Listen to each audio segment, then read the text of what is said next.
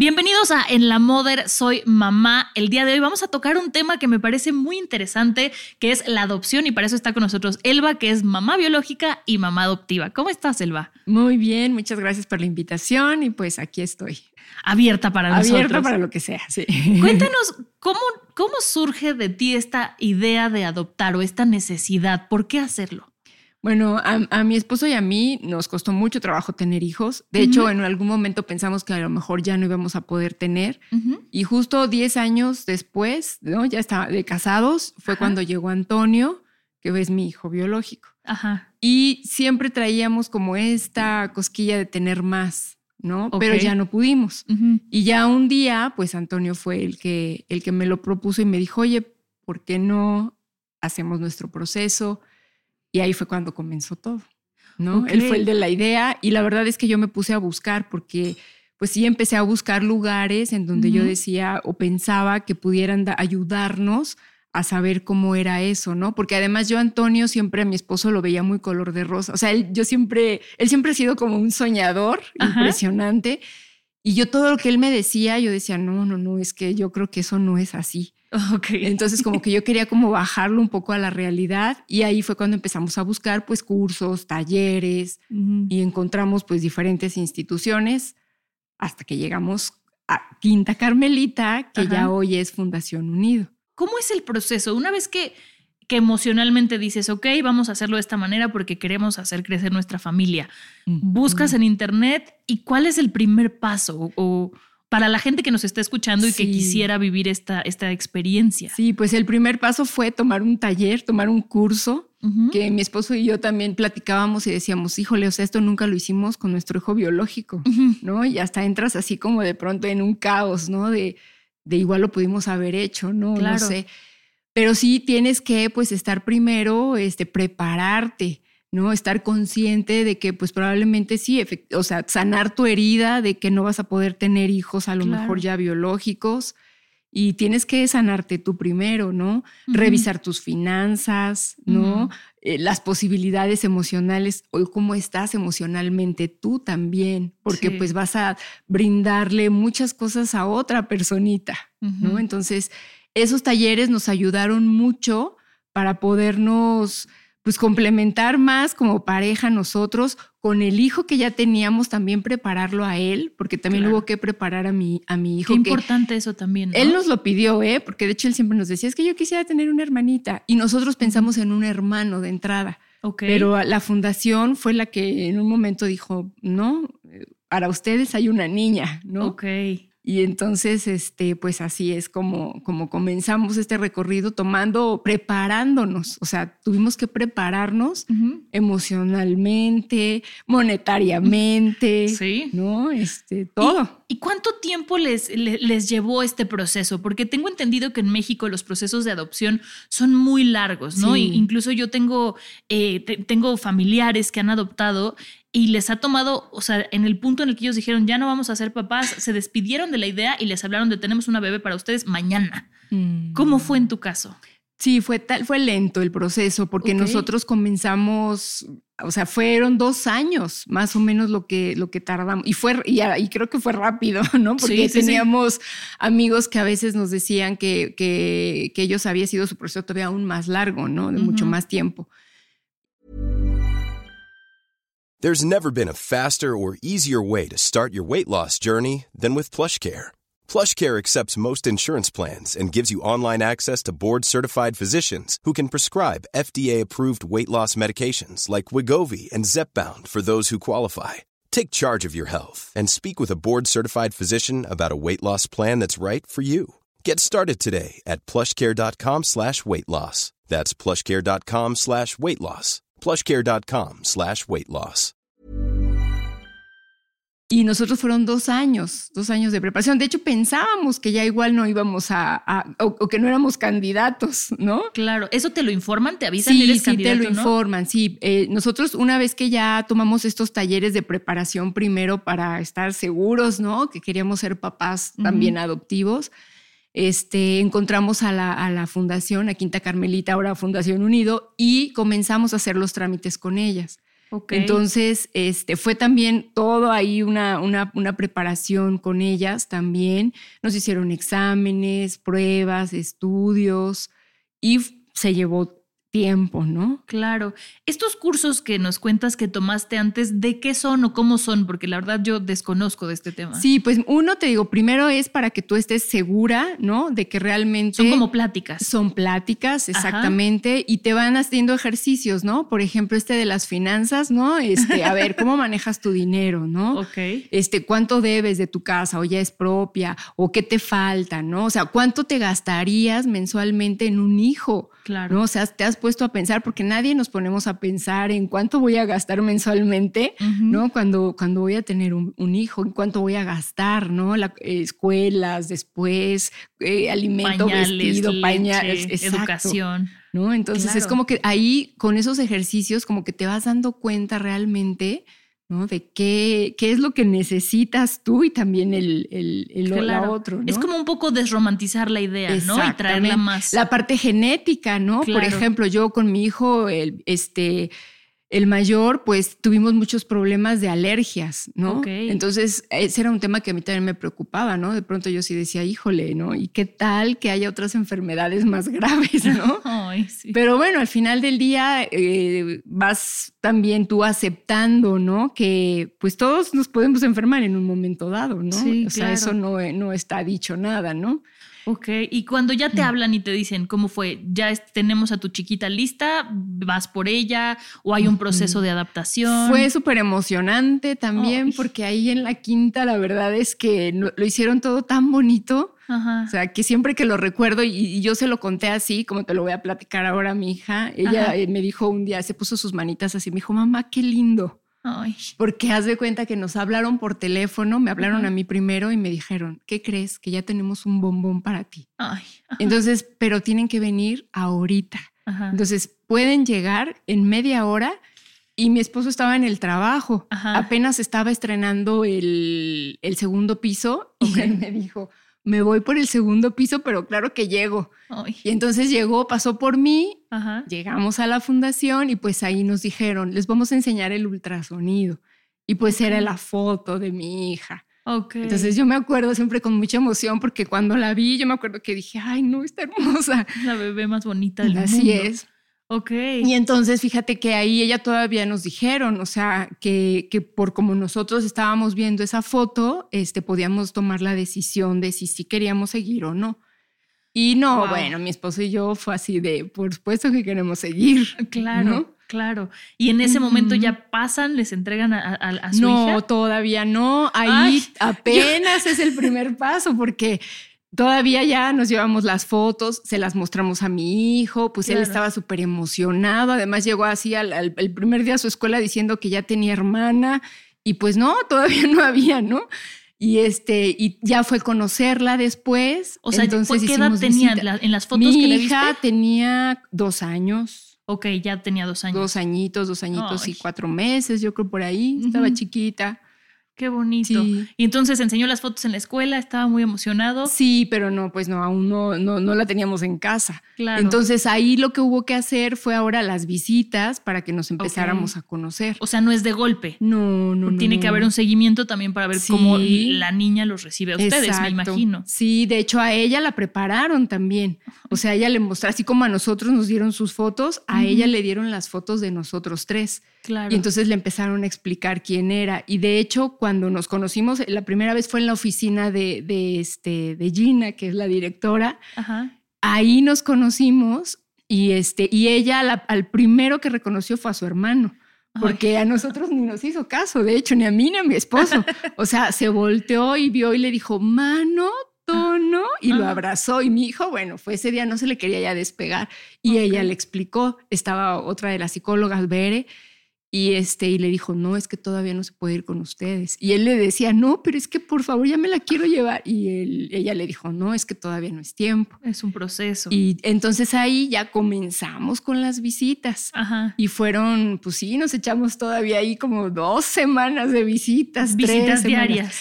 Pues ahí nos iban diciendo ellas cómo hacerlo, ¿no? Entonces había días en que nos decían hoy sí, este, o el miércoles, o el viernes, o tal día, y así fue. Y ya un día yo la vi enferma, de hecho, porque traía como gripita, y le dije a Gina, yo ya compré la sillita y si quieres yo la llevo al doctor. y me dieron permiso para llevarla al doctor. La llevé al pediatra pues de, que teníamos de mi hijo y este y ella me acuerdo iba súper emocionada del segundo piso viendo todo. Y ya fue como el primer día que nos quedamos como solitas, ella y yo, ¿no? Qué bonito, qué, qué, qué motivo y qué importante todo esto de la preparación, como dices, ¿no? Que no sea una cosa de, de, queremos y de repente ya no queremos, porque yo conozco una historia muy triste de una mamá que adoptó una niña de meses y a los tres años decía, la quiero regresar, y, y, esta falta de, de hacer consciente lo importante que es, ¿no? No puede ser un capricho, ¿no? Y tú lo cuentas como como lo mejor que te pudo haber pasado en la vida, que es una realidad. Sí, no, y aparte yo la veo hoy y, yo siempre le digo a mi esposo, no, mira, ve qué bonita está, ¿no? Ajá. O sea, qué linda es. Es una niña muy tierna, ¿no? Este, con mucho, mucha chispa, eh, bromista, ¿no? O sea, de una carcajada como muy fácil ella, ¿no? Entonces, pues yo, yo la verdad es que sí, este, yo creo que no, jamás me hubiera arrepentido, ¿no? Sí, no. ¿Y cómo fue para usted? O sea, ustedes desde antes decidieron, le vamos a ver, o sea, ella siempre va a saber que es adoptada. Sí. Entiendo que como ya tenía dos años, pues ya era un poco consciente de la situación, pero ¿cómo decidieron ustedes manejar eso? ¿Basándose en qué? Pues fíjate que nosotros, mi esposo y yo siempre decíamos esto de este lema, ¿verdad? Que la verdad nos hará libres. Exacto. Entonces, la verdad es que es cierto y yo creo que puede ser muy doloroso, sí, pero lo tienes que decir. Claro. Entonces, con ella pues ya, ya nos habían ayudado bastante en la fundación, ¿no? Enseñándole las fotos, diciéndole, explicándole. Y pues ahora nuestra labor era pues continuar, ¿no? Claro. Haciéndoselo ver de una manera pues lo más agradable para ella y bonita, aunque sabemos que a lo mejor esa herida pues ahí va a permanecer siempre, ¿no? Pero va a estar apapachada, no escondida. Eso es lo que yo siempre le digo a ella, ¿no? O sea, yo a ella siempre le digo, o sea, sí, yo sé que esto duele, porque a veces también hay gente que pues en el colegio, ¿no? Por ejemplo, a veces se expresan mal, ¿no? Y un día ella escuchó a una niña decir que los niños adoptados eran tontos y abandonados. Y entonces ella llegó muy triste ese día a la casa, ¿no? Pero ese día yo le dije a ella, ¿no? O sea, eso no es cierto. No, para nada. Yo, yo tengo una amiga que es adoptada y ella se lo dijeron hasta como los cinco años. Y cuando yo la conocí, ella tenía como ocho y ella siempre decía, es que yo no soy mamá, yo no soy hija de la panza de mi mamá, soy hija de su corazón. Así es. Así lo decía y me parecía como una expresión muy bonita de lo que además le habían hecho sentir a ella, ¿no? Y eso yo creo que es lo más importante. No sé si sea prudente que nos cuentes un poco de la historia de tu hija antes de llegar con ustedes o... Sí, sí, sí, claro. Pues la verdad no sé mucho. Ah, Y créeme que tampoco, creo que en un momento dado tampoco nos interesaba saber mucho porque pues lo único que nos dijeron ahí en la fundación pues es ella llegó aquí cuando tenía cuatro meses. Ok. Y estaba muy chiquita, llegó este pues con problemas de salud, ¿no? Que tuvieron que atender en ese momento y pues es lo único que sabíamos, ¿no? Ok. Me dijeron que había tenido un poco de reflujo, ¿no? Este, que tenía... Es todo un tema. Exactamente, ¿no? Pero de ahí en fuera que le dio varicela, ¿no? que la tuvieron muy, chiquita. muy chiquita también, pero no sabíamos nada, ¿no? Y yo le, le decía un, día a mi esposo, bueno, pues sí, tampoco me interesa saber ya qué, qué más podemos saber. Claro. Entonces no es una, porque tengo entendido que hay adopciones que pueden de repente ver a sus papás biológicos. En este caso no. No, en este caso no, no, no, porque eso fue lo único que nos dijeron a nosotros, que ella llegó muy, muy, muy bebecita. Entonces la quinta pues obtuvo, yo creo que toda la situación legal este, adecuadamente. Y cuando nosotros llegamos ahí, pues yo siempre le decía a mi esposo, pues es que haz de cuenta, es como si ya ella nos hubiera estado esperando ¿no? Ella a nosotros y nosotros a ella. Entonces realmente ya eso fue como muy rápido, pero yo creo que fue la misma situación probablemente de, de mi hija. Ahorita que comentabas esto de que del bullying, por decirlo de alguna manera, ¿no? Que le hicieron a tu, a tu hija, tú como Mother's Day is around the corner. Find the perfect gift for the mom in your life with a stunning piece of jewelry from Blue Nile. From timeless pearls to dazzling gemstones, Blue Nile has something she'll adore. Need it fast? Most items can ship overnight. Plus, enjoy guaranteed free shipping and returns. Don't miss our special Mother's Day deals. Save big on the season's most beautiful trends. For a limited time, get up to 50% off by going to BlueNile.com. That's BlueNile.com. Everyone knows therapy is great for solving problems, but getting therapy has its own problems too, like finding the right therapist, fitting into their schedule, and of course, the cost. Well, BetterHelp can solve those problems. It's totally online and built around your schedule. It's surprisingly affordable too. Connect with a credentialed therapist by phone, video, or online chat, all from the comfort of your home. Visit betterhelp.com to learn more and save 10% on your first month. That's BetterHelp, H E L P. Mamá, ¿en algún momento te sentiste juzgada por la sociedad por tomar esta decisión? No, fíjate que no. ¿O se te resbala? No, la verdad es que a mí se me resbala todo eso. Y es lo que yo siempre les digo a mis hijos, ¿no? O sea, tú sabes quién eres, tú sabes cómo eres. Entonces, lo que digan los demás, o sea, nunca te debes dejar presionar por los demás. ¿no? Claro. O sea, no importa qué digan los demás, o sea, tú sabes quién eres, ¿no? Y además yo siempre le, le, he dicho a mi hija también, o sea, pues tú tienes dos papás, o sea, tienes la fortuna de tener mamá y papá. ¿No? Porque a veces hay, en el mismo colegio hay niños que están papás divorciados, claro. que no están juntos, que, o sea, ¿no? Y nosotros aquí estamos para ti los dos. Somos una familia, ¿no? que es lo que importa al final. Exactamente. Y tienes un hermano que también te quiere mucho, Exacto. que siempre la defiende. Ay, qué bonito. La defiende hasta de mí. Eso es un tema complicado. Sí. ¿Hubo algún retraso con los papeles? Pregunto porque de repente uh -huh. en México el porcentaje de adopciones es muy, muy bajo y muchas familias de hecho no, no logran completar todo el tema del papeleo porque se los echan y se los echan para uh -huh. atrás. ¿Ustedes tuvieron algún problema con eso o desde la fundación todo fue como no, muy fíjate sencillo? que desde la fundación todo fue relativamente fácil. Ok. Pero sí fue un trámite largo también. O sea, okay. nosotros ya, mi hija ya estaba en la casa y todavía duramos meses para que llegara el acta de nacimiento, ¿no? Con el okay. nombre y nuestros apellidos. Y en esa acta de nacimiento viene su fecha de nacimiento, pero con sus apellidos. Ahora. Así es, con, con los nuestros. Sí, los, los, de, los, de, los papás adoptivos, los de Así ustedes. es. Sí, sí, sí. Y okay. nosotros ya, o sea, fue largo, pero no tuvimos ningún problema. Ninguna complicación. No, ninguna complicación. También fíjate que aquí la fundación también, por ejemplo, hace cada año tenemos uh -huh. una reunión familiar. Okay. Entonces, eso ayuda mucho también, yo creo, porque cada año asistes, vas, hacen este, hacemos un convivio, conocemos otras familias, a lo mejor nuevas, a, vemos a las que ya conocíamos. Ajá. Y entonces los niños también van haciendo como su red ahí de pronto también de, de amigos, ¿no? Esa era una pregunta a la que quería llegar contigo también sobre si tu hija mantuvo relación sí. con, sus, con sus amigos de, de la quinta, porque sí. al final ellos eran su familia también, ¿no? Entonces no puedes decir, me la llevo y ya. ¿Tú la llevabas a jugar con ellos o cómo fue? Pues nos también? seguimos, pues hasta la fecha nos seguimos viendo. Acabamos de ir a, a los 15 años de, del hijo de una de, de, las amigas de ahí de la fundación. Ok. Y, este, y mi hija estaba súper emocionada de ir a sus 15 años porque Ajá. se los hizo además la mamá muy padres. Y este, y, y, llegaron y se vieron, se abrazaron, ¿no? Como Ajá. si hubiera sido ayer cuando se vieron. Uh -huh. Vimos a otros dos también que andaban por ahí, también amiguitos. Y este, y les tomamos una foto juntos. Como van creciendo. Muy, exactamente. Y, y, también hemos hecho este, salidas, nos hemos ido juntos, por ejemplo, a acampar claro. ¿no? A algún lado. Entonces sí hemos mantenido el contacto dentro de lo posible, obviamente de todos, porque pues trabajas esto, no sé qué, pero sí, sí lo hemos mantenido.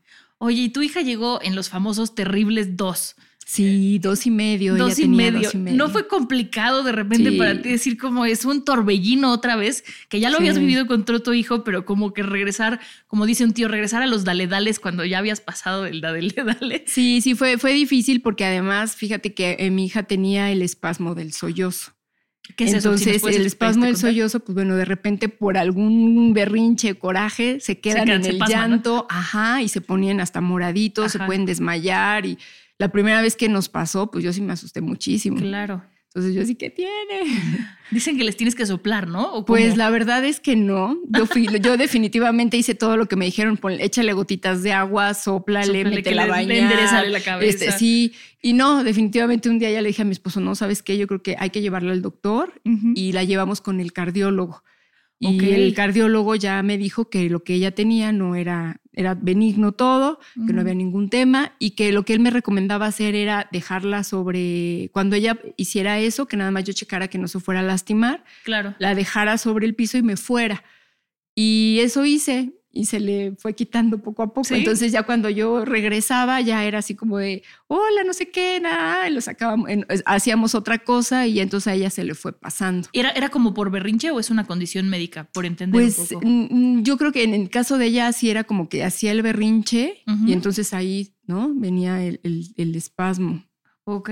El caso que nos cuentas, el de ustedes, es un caso muy bonito, que la verdad te agradezco mucho que nos compartas, pero hay casos que no son tan afortunados, ¿no? Por ejemplo, y también hay que contarlos para que la audiencia sepa cómo, pues cómo reaccionar en este, en este tipo de casos. Tengo, conozco la historia de unas personas que adoptaron un, chiquitín, que de hecho cuando fueron a buscar dijeron queremos adoptar a alguien que lo necesite, en el sentido de alguien que necesite ayuda médica o algo. Y adoptaron un chiquito que tenía un problema en los ojos y lo operaron y estaba bien. Y a los tres años que reaparece la mamá. Mm. Y como el proceso de adopción fue tan rápido, había habido algún tema con los papeles que se fue un problema muy, muy grande. En tu experiencia, perdón que insista tanto en tema del papeleo, pero como eso es lo que echa para atrás a tantas familias, ¿Tenías como algún asesor o fue simplemente la gente de la Quinta? Entiendo que es diferente que en el DIF, ¿no? Sí, sí, es diferente porque en, Quinta Carmelita pues ellas hacen todo este proceso, ¿no? Y ya son expertas. Sí, la verdad es que yo las felicito ampliamente ahí en Fundación Unido porque todas ellas este, se han preparado, todos ahí muchísimo. Y este, hay una persona también, tienen una abogada que te ayuda también a, ti, a, todo este, a toda esta parte de los trámites, ¿no? Y los trámites, ya sé que es la pregunta menos humana del mundo, pero ¿son muy costosos económicamente hablando o no es tan pesada esa parte? Pues no, no, no, no, porque realmente, este, sí, bueno, tienes que hacer algunos pagos que se tienen que hacer para poder obtener los documentos de trámites, pero este, pues yo, yo no recuerdo haberlo visto así tan costoso, ¿no? O sea, sino que es algo que ya también es, pues, parte de lo que estás haciendo. Claro, ¿no? como casarte, tienes trámites que, tienes que pagar, exacto, y trámites que se tienen que hacer. Perfecto. Y me voy a regresar un poquito a la parte bonita de cuando nos contaste, ¿no? Que tú le cuentas a tu hija cómo fue cuando, cuando te dijeron que ya tenían un bombón para ti. Cuando tú se lo contaste a ella por primera vez o te acercaste a decirle yo soy tu mamá adoptiva o yo soy tu mamá porque no tenemos por qué explicar nada más, ¿cómo fue ese momento? Porque era tanta la ilusión que me imagino que debe haber sido también precioso. Sí, estábamos en la cama, estábamos de hecho ahí acostados porque fue un día que ella se nos puso también así como pues triste, melancólica, como que quería saber más. Y como que ella, este, de hecho, pues eh, fue, fue, fue muy complicado porque veníamos regresando de un viaje que habíamos hecho de vacaciones, cuando ella de repente fue así, ¿y quién es, ¿y quién es mi verdadera madre? ¿Tenía dos años todavía? Tenía como, ¿qué serían? Como unos cinco años o seis ya. Ya era un poco más consciente. ajá. Y entonces venía yo manejando, de hecho, mi esposo venía a un lado y venía mi mamá, venía mi hijo. Entonces de pronto fue así de, ¿y quién es mi verdadera madre?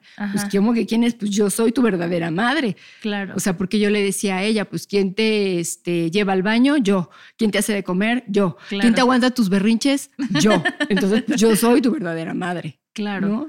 Y, en ese momento, y ella ya dijo, ah, ok, o en algún momento ha tratado como de darte la vuelta y decir, no. No, siempre hay preguntas. Siempre hay siempre preguntas. Hay preguntas Sobre todo de niños, ¿no? Sí. Siempre hay preguntas. Fuimos a ver un día también la película de Hassam, que también nos la recomendaron, y yo salí así como de, ah, creo que fue lo peor que pude haber hecho, porque justo hablan ahí en la película de, de, este, pues de un chico que también es adoptivo, pero ahí se ve cómo la mamá lo deja y lo abandona y tal. Y entonces, este, pues ella llegó hecha un mar de lágrimas ese día, ¿no? Por ejemplo. Y hubo que explicarle, y hubo que sentarse, y hubo que dejarla llorar.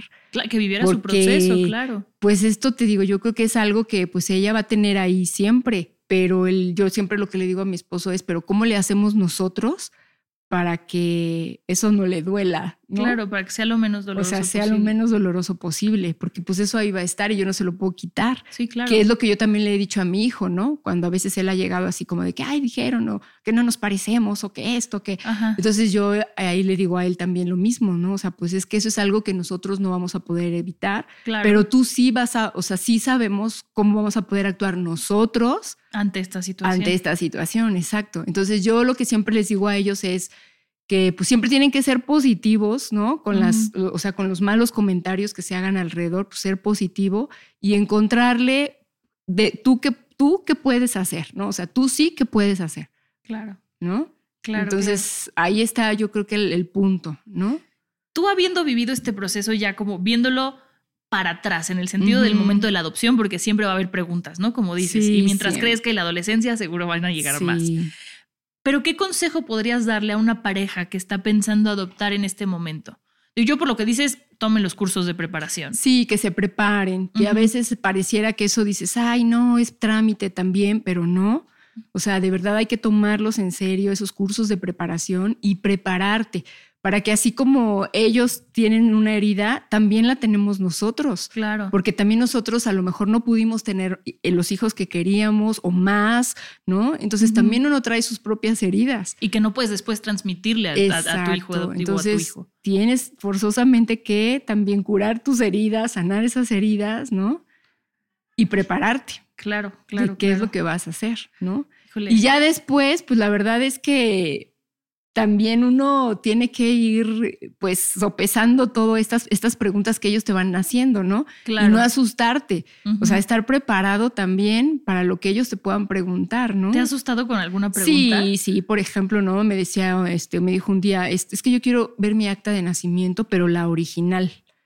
Entonces yo le decía, sí, cuando tú quieras.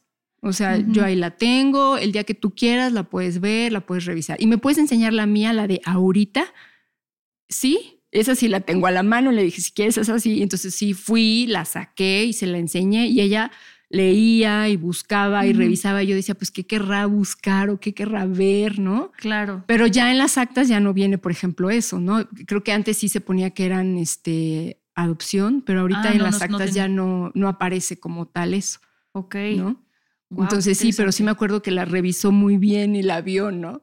Y entonces ya después ya no me pregunto por la original, ¿no? Ya no, ya no se acordó. Entonces ya la verdad es que ya tampoco yo ya no la, la mostré. O sea, como que yo también, eh, o mi esposo y yo lo que hemos hecho es como que vamos ahí como a ver qué, qué quiere y se lo vamos dando, ¿no? O sea, pero pues igual conforme va creciendo, ¿no? Porque pues es información que pues también debe ser dolorosa de recibir, ¿no? Entonces, sí, claro. Pues yo también quiero cuidar a mi hija, ¿no? Claro, y, cuidar a tu hija y también cuidarte a ti, porque supongo que de repente también habrá cosas que te duelan, pero tú como adulto puedes manejarlas de una manera diferente que una niña que está buscando su origen, que es como todos lo buscamos en algún momento, ¿no? Entonces, así es.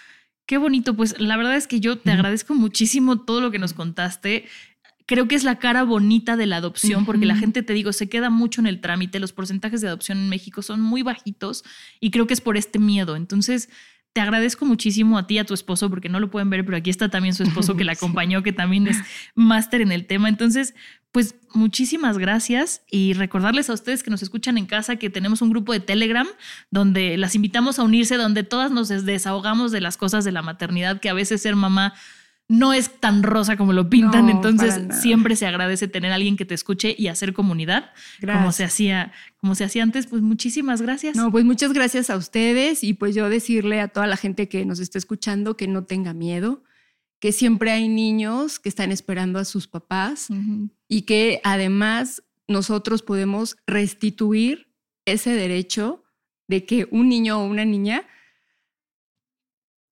tengan una familia. Sí, claro que sí. Y sobre todo, pues una familia amorosa. Claro, y sana.